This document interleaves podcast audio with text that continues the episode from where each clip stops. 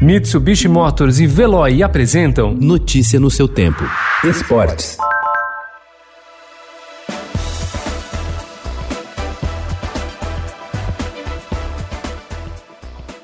Se não puder vencer, que ao menos não cede, campo derrotado. Esse pode ser o sentimento do Palmeiras após o empate sem gols com o Guarani ontem à noite no estádio Defensores del Chaco, em Assunção, pela Libertadores. Com o resultado, o Alviverde chega aos 10 pontos no grupo B e está apenas um de se garantir nas oitavas de final da competição.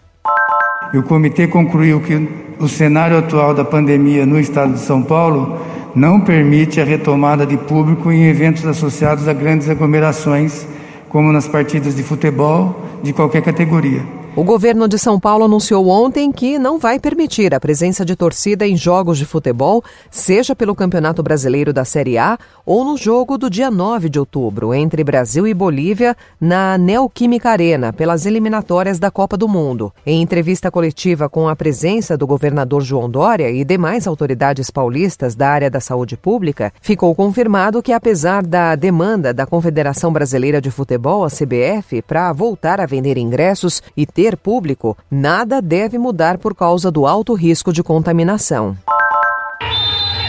E o juiz está dando pênalti! Partiu Maidana, aquele pique que não é bem um pique, chegou pertinho da bola, bateu pro gol!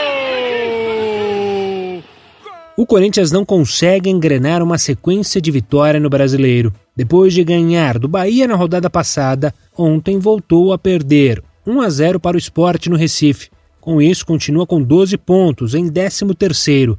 Os pernambucanos pularam para o sétimo com 17 pontos. A derrota por 4 a 2 para a LDU no Equador na noite da última quarta-feira complicou demais a vida do São Paulo na luta pela classificação para as oitavas de final da Copa Libertadores. Mas o time comandado por Fernando Diniz ainda tem chances de conquistar a vaga. Para avançar, porém, a equipe do Morumbi precisa de uma combinação de resultados no grupo D. O comitê organizador dos Jogos Olímpicos de Tóquio 2020, adiados para 2021 por causa da pandemia do novo coronavírus, anunciou ontem algumas medidas que pretende tomar para evitar possíveis infecções de Covid-19 entre os atletas.